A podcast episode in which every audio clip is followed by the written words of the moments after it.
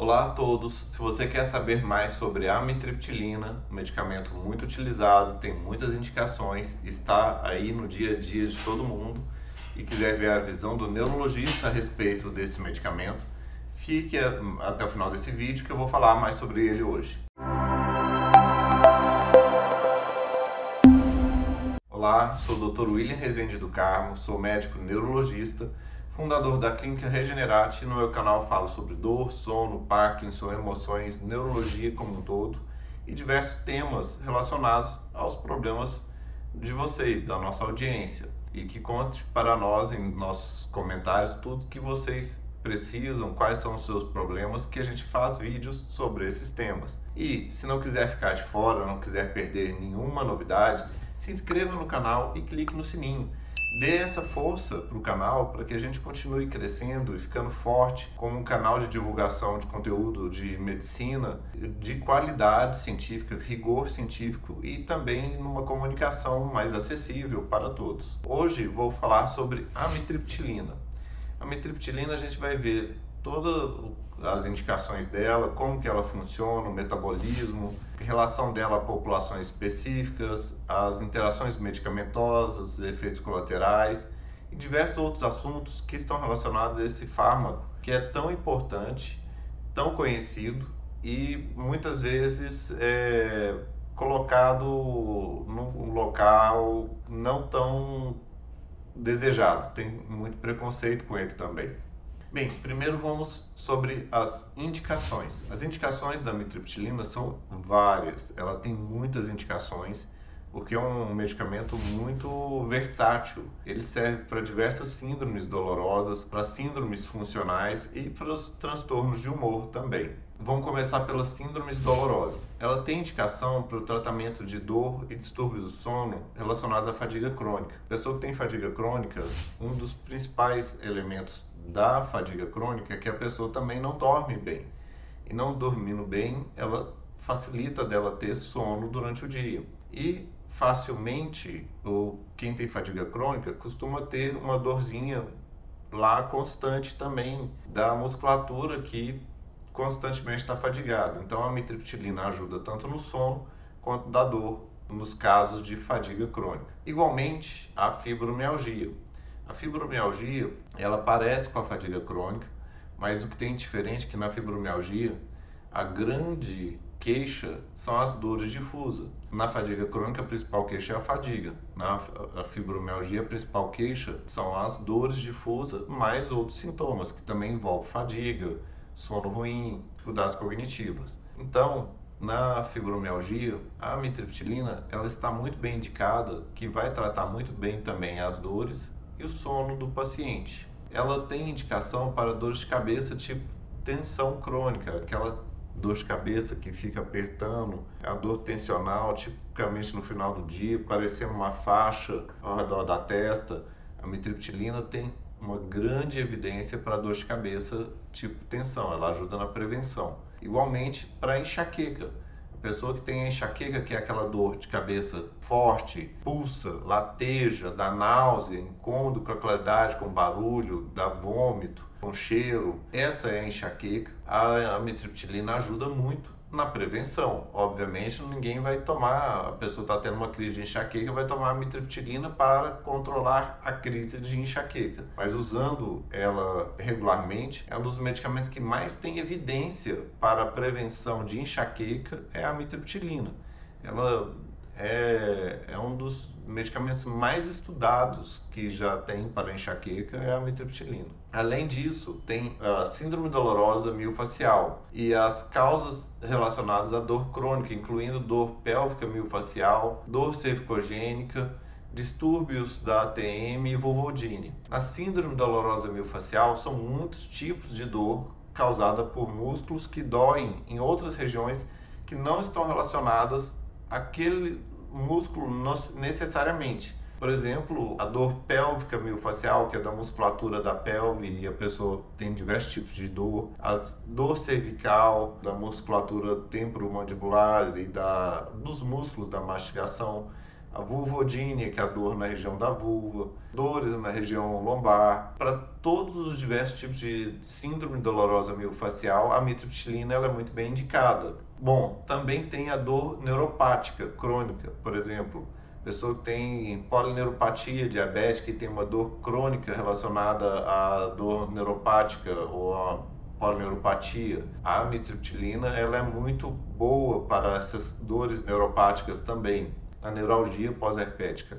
Ela ajuda muito no controle da neuralgia pós-herpética. Também a dor associada à síndrome do intestino irritável e outros sintomas globais intestinais. Então, até a pessoa que tem a síndrome do intestino irritável, a amitriptilina ela é boa no controle desses sintomas também. Bom, sintomas funcionais. Sintomas funcionais é tudo que está relacionado ao funcionamento normal do corpo e que às vezes tem uma disfunção nesse funcionamento que é, era para ser normal. Como, por exemplo, síndrome do vômito cíclico. A pessoa fica tendo vômitos repetidos, toda hora fica lá, lá, toda hora fica vomitando. É a síndrome do vômito cíclico de moderada a grave. Ela pode ser tomada como preventivo. Então, ela ajuda a inibir o estímulo do vômito e fazer a pessoa parar de ficar vomitando. Então, ela ajuda a prevenir vômitos repetitivos. Ou quando a pessoa tem dispepsia funcional, tem uma disfunção gástrica que pode juntar com gastrite, uma digestão ruim, uma dispepsia que é um, um sintoma gástrico que está relacionado fundamentalmente à parte psíquica, não que a pessoa tenha alguma doença do estômago ou tenha uma úlcera ou tenha um, uma hérnia de ato ou tenha uma bactéria, H. pylori. Então a mitriptilina ajuda muito em quem tem essa dispepsia de, por exemplo, gastrite nervosa. Igualmente a cistite intersticial. A cistite intersticial tem uma irritação da parede da bexiga e a bexiga vai ficando inflamada, irritada e toda hora vai ficar querendo contrair. A mitriptilina também ajuda na cistite intersticial ou até mesmo na enurese noturna. É muito mais comum em crianças, mas também pode acontecer em adultos, de acabar fazendo xixi durante o sono, faz o xixi na cama. E quando faz xixi na cama é chamada enurese noturna e a mitriptilina ajuda a tratar esse problema. Ou até mesmo a cialorreia, que é um excesso de salivação que a pessoa acaba tendo uma saliva excessiva e essa saliva excessiva atrapalha para engolir, atrapalha para falar, ou fica pingando, a pessoa fica babando. A mitriptilina ajuda no tratamento da cialorreia. E também a mitriptilina, ela até também ajuda no transtorno depressivo. Ela é classificada como medicamento antidepressivo. A maior parte das indicações dela não são para depressão, mas ela também é um bom antidepressivo. Ela é indicada para o transtorno depressivo maior especialmente quando a paciente tem um PCR elevado. É um marcador biológico de inflamação. Caso o paciente tenha a depressão e o PCR elevado, o melhor antidepressivo que tem para essa pessoa é a amitriptilina. É interessante isso. Então a gente viu que a amitriptilina tem uma gama de indicações para diversas síndromes dolorosas, para vários sintomas funcionais do corpo, o corpo está disfuncional em alguma função de algum órgão, e para o transtorno depressivo maior também. Bom, você que está vendo o vídeo, escreva nos comentários. Você sabia que a amitriptilina tem tantas indicações? Você já recebeu a indicação da amitriptilina para alguma dessas indicações? Diga aí como é que foi Bom, e como que o medicamento funciona?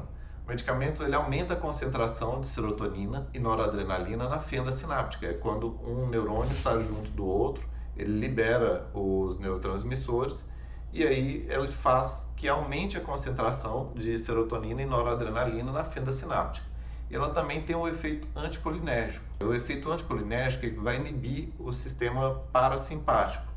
Então, por isso que ela consegue atuar em várias coisas que o sistema parasimpático possa estar excessivamente atuando e ela consegue inibir esse parasimpático e assim tratar vários sintomas funcionais. Só que também isso serve de efeito colateral. O efeito anticolinérgico serve para tratar, mas serve para dar efeitos colaterais também. Igualmente, o efeito da aumento da noradrenalina, a fenda sináptica e assim por diante. A ação dela é aumento da serotonina e noradrenalina, um efeito anticolinérgico também. Metabolismo da mitriptilina. O metabolismo da amitriptilina ela tem uma meia-vida longa, de 13 a 36 horas. Ela é de metabolismo hepático e a excreção é renal, ou seja, é o fígado que transforma a amitriptilina, vai quebrando ela em outras moléculas e elas são excretadas pelo rim. A dose máxima de amitriptilina por dia é de 300 miligramas dia, é uma dose grande, tá? Que dificilmente a gente passa de 150 miligramas dia. E quais são as apresentações? As apresentações são de 10 miligramas, 25 e 75 miligramas. Fora do Brasil tem outras apresentações de doses intermediárias e mais altas mas as mais comuns da gente encontrar aqui no Brasil é de 10 miligramas, 25 e 75 miligramas, em forma de comprimidos. Como que é o uso dela em certas populações específicas? Por exemplo, em gestante. Gestante é um medicamento categoria C, significa que não há dados de má formação, são raros casos de sintomas de retirada nos recém-nascidos, ou seja, a mãe utilizou durante a gestação e aí quando o recém-nascido nasce e fica sem o medicamento, ele sente passar mal. E tem a questão que esse medicamento atravessa a barreira placentária. Então, sabe que o medicamento vai chegar, sim, no feto e no, no bebê que está sendo desenvolvido. É, normalmente não é recomendado o uso prolongado do, durante a gestação. Em lactentes, a mitriptilina ela é excretada no leite. Então, normalmente é recomendado ou interromper a amamentação ou o uso do medicamento. Então, o médico tem que avaliar se algum problema X que vale muito a pena o uso da mitriptilina, talvez valha a pena interromper a amamentação, passar para a fórmula e outros suplementos para que mantenha o tratamento ou pare o medicamento e siga a amamentação, tá? Crianças e adolescentes tem indicação para o tratamento de enxaqueca, síndrome do vômito cíclico, dor crônica e enurese noturna, ou seja, pode ser usada sim, tanto em crianças como adolescentes, e tem até mesmo indicação, indicação de bula, que pode ser utilizado para enxaqueca de crianças, síndrome dos vômitos cíclicos, uma dor crônica ou enurese noturna. Idosos. Idosos têm a preocupação devido às fortes propriedades anticolinérgicas do medicamento e que, por exemplo, é, pode dar um efeito colateral de intestino preso idoso às vezes já tem o intestino muito preso, pode dar uma boca seca, às vezes o idoso já está muito com a boca seca também. E isso tudo no idoso é muito importante porque às vezes ele é muito sensível ao medicamento, além de ter potencial de sedação. O idoso, às vezes, ele é sensível que com um pouquinho só de amitriptilina ele fica muito sedado e já fica muito sonolento, além de poder fazer cair a pressão quando a pessoa fica de pé, tem o risco de queda do sódio, mas especialmente esses efeitos colaterais vêm em doses mais altas, tá? Idosos podem ser utilizados a mitriptilina sim, eu utilizo, especialmente em vários pacientes que têm dor pós-herpética, não precisa ter medo do uso da mitriptilina no idoso, só tem que ter muita precaução contra os possíveis efeitos colaterais e especialmente em doses mais altas nos idosos paciente com insuficiência renal. A função renal alterada sem diálise não altera em nada no ajuste do medicamento. Agora, quando o paciente é dialítico, é importante considerar o uso da mitriptilina porque tem os efeitos anticolinérgicos que podem se somar com efeitos da própria diálise. Nos pacientes dialíticos, tem que pesar com muito cuidado o uso da mitriptilina. Em pacientes com insuficiência hepática, cirrose, a recomendação é que a dose seja 50% menor e que a dose máxima chegue até só 100 miligramas dia. E cardíacos? Os cardíacos, somente pacientes que tenham alguma arritmia ou não esteja controlada, que tem que ter alguma ressalva que pode, pois pode aumentar a arritmia. Então, só se o paciente tem uma arritmia, especialmente se não está controlada essa arritmia, ter mais precaução. E das interações medicamentosas, principais alertas do medicamento é um medicamento que a gente tem que saber o que, que pode ter de principal interação e os principais alertas que ele pode causar. Com drogas de ação do sistema nervoso central. ela pode aumentar o potencial de medicamentos que causam depressão do sistema nervoso central. O que, que é isso? A depressão do sistema nervoso central é tudo que faz a pessoa ficar sedada ou perder nível de consciência ou ficar sonolenta, tudo que faça a pessoa ficar para baixo. A amitriptilina pode aumentar esse efeito de depressão do sistema nervoso central. Essa interação ela pode ser desejada ou indesejada, tá? Por exemplo, se o paciente está muito agitado e ele está com dificuldade de dormir e, por exemplo, está usando uma pregabalina que tem depressão do sistema nervoso central, a mitriptilina também vai causar um aumento da depressão do sistema nervoso central à noite e ambos juntos vão atuar para que a pessoa durma, o que é desejado. Isso às vezes é desejado. A gente quer às vezes uma interação positiva que um faça depressão do sistema nervoso central e o outro também, para que a pessoa possa ir dormir e assim ter controle é, do sono, porque ela está tendo problemas do sono. Ou quando é indesejada, porque o paciente já toma outros tipos de medicamento durante o dia que possam dar sonolência, e a mitriptilina, como tem uma meia-vida longa, pode acabar dando muita sonolência durante o dia também, e, por exemplo, em idosos, e aí a pessoa fica quase que dormindo o tempo todo. Então, nessa maneira, ela pode ser indesejada, por exemplo, para um paciente que pós-AVC, que tem dor e tem espasticidade, já usa o baclofeno. O baclofeno é um medicamento que causa depressão sistema nervoso central. A mitriptilina entra e aí dá mais sono ainda também na pessoa e aí a pessoa resolve um problema, mas tem dificuldade de ficar acordada. Outros alertas que tem que ter. A mitriptilina, como outros tricíclicos, ela pode girar, é, gerar a virada maníaca em pacientes bipolares. Às vezes o bipolar está lá, tranquilo ou, ou, na depressão, se toma a mitriptilina, é fácil da pessoa ir para a fase maníaca. Ela fica ah, agitada, ela não dorme, fica com energia muito grande, irritada, querendo comprar coisas e etc ela pode causar excessivo efeito anticolinérgico quando já se está utilizando outro medicamento anticolinérgico, como medicamentos para o controle da bexiga. A pessoa que tem a bexiga muito hiperativa e toma um, um, um medicamento para controlar o, a frequência do xixi, ele costuma ser um medicamento anticolinérgico. Se entra a mitriptilina também, vai ter mais efeito anticolinérgico e vai somar os efeitos colaterais de um e de outro também.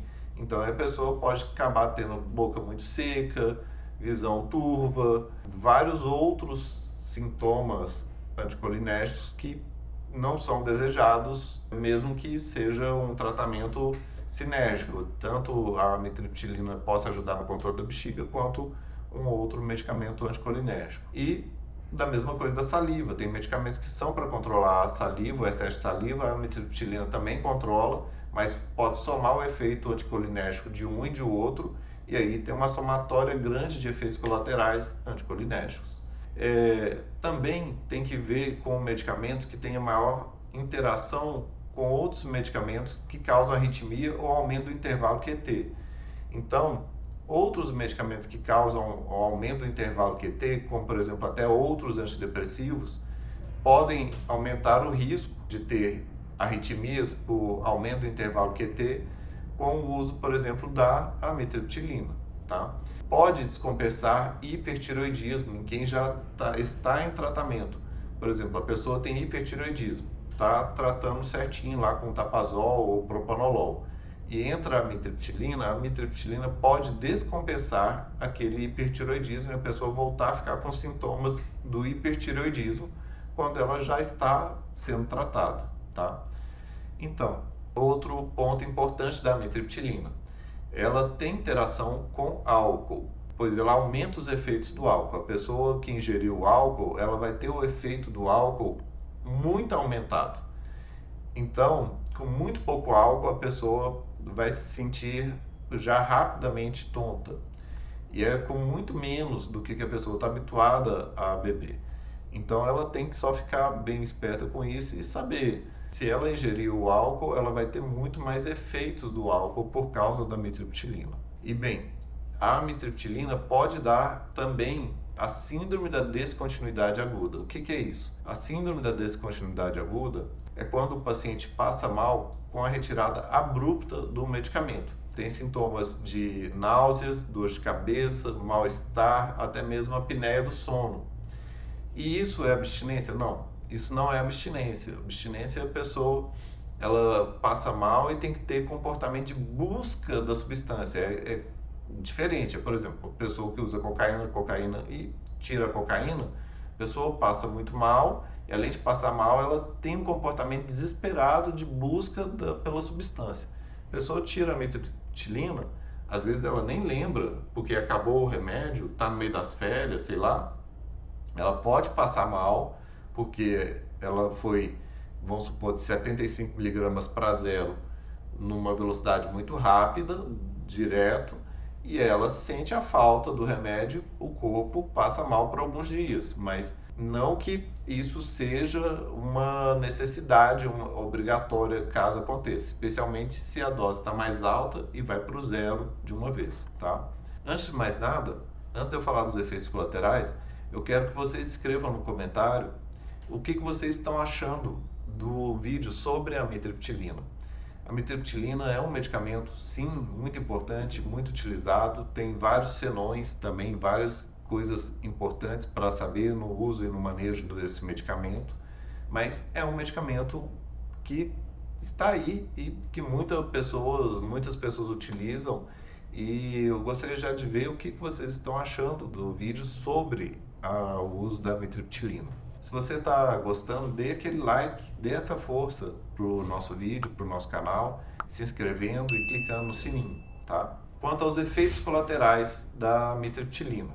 A mitriptilina tem vários efeitos colaterais e talvez esse seja o grande ponto pelo qual tem tantos receios com o uso dela mas esses efeitos colaterais são manejáveis e não são necessariamente obrigatórios para todo mundo, tá? Quais são os efeitos colaterais mais comuns? Aumento do apetite, a pessoa tem um aumento do apetite, especialmente para coisas mais doces, ela acaba ganhando mais gosto por comer um docinho, um carboidrato, um bolo, uma massa, coisas do tipo, e por consequência também ganho de peso tá? A pessoa acaba, além de ter aumento de apetite, ela facilita um pouco para ter ganho de peso, a mitriptilina. Ela também pode deixar a boca muito seca, pode dar constipação, que é o intestino preso, ela pode dar visão turva. É comum e o paciente fica parecendo que está com dificuldade de focar a visão, sabe? É pisca assim, aí opa, agora focou. É uma dificuldade de foco na visão que é a dificuldade de acomodação do cristalino.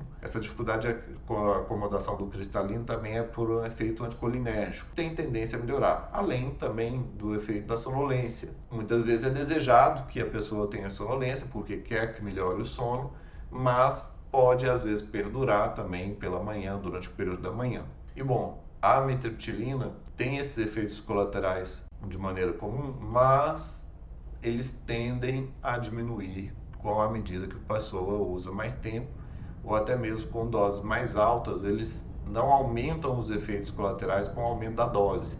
O aumento da dose costuma trazer mais um equilíbrio do que um aumento dos efeitos colaterais. Efeitos colaterais que também tem, mas são bem mais raros. Arritmia cardíaca, taquicardia sinusal, anormalidades no eletrocardiograma, que seria o exame do eletro do coração. O aumento da pressão intraocular, especialmente em quem tem glaucoma de ângulo fechado, que aí pode causar um aumento da pressão do, do olho. Comportamentos agressivos, especialmente em crianças e em menor parte em adultos. Ter delírio, esse delírio pode acontecer sim, especialmente em níveis mais altos de amitriptilina, especialmente em idosos. Pode levar à fratura óssea, especialmente em idosos, com o uso muito prolongado da amitriptilina em doses mais altas. Especialmente em idosos, em doses mais altas pode trazer uma redução da memória e pode causar mioclonias. Todos esses outros efeitos colaterais, eles são classificados como raros, tá?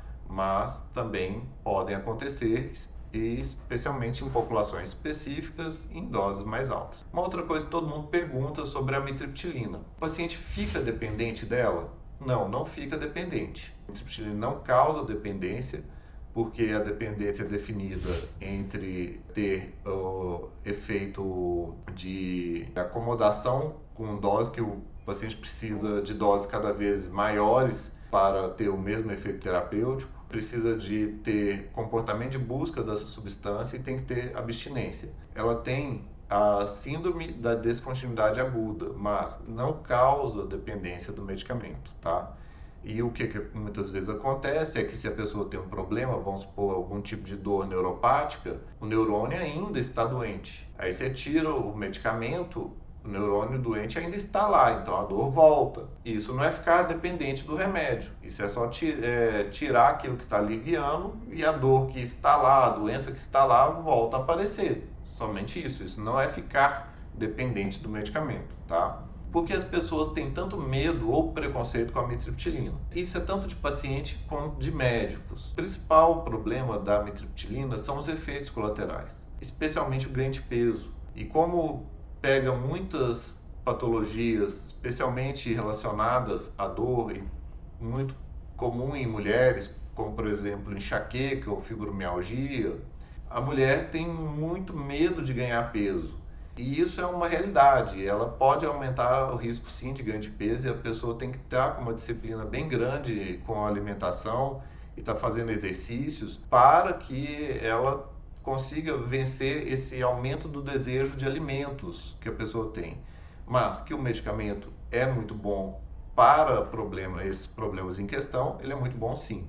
E por que ela é tão pouco utilizada se tem tantas indicações? No meu ponto de vista, eu acho que até é preconceito dos próprios médicos, que é um medicamento antigo e por ser antigo e ter chegado outros medicamentos que também atuam nessas mesmas patologias de diferentes formas e tal, fica aquele temor muito grande. Se não é no ganho de peso do efeito colateral, às vezes é da arritmia ou de outra coisa, como se fosse uma coisa muito comum e o que não é. Como médico de dor, eu tenho muito uso da mitriptilina e eu sei o tanto que ela é boa e o, eu tenho noção do tanto que ela dá ou não de efeitos colaterais. Mas muitas vezes médicos do dia a dia, eles não têm tanta intimidade com o medicamento e por não ter intimidade acabam tendo temor sabendo dos possíveis efeitos colaterais. E aí por isso acaba ficando uma bola de neve de que tem temor de um lado, temor do outro e acaba não utilizando um medicamento que tem uma potência muito grande, muito boa e tem muitas indicações, sendo que para algumas indicações ela é a indicação número um. E, bom, esse foi o vídeo de hoje sobre a amitriptilina. Se você quiser saber mais clique nos links abaixo na descrição e dê aquele joia para dar aquela força para o nosso vídeo. Não se esqueça de se inscrever no canal e clicar no sininho e compartilhe, pois conhecimento quanto mais compartilhado, melhor para todos. Abraços, até mais.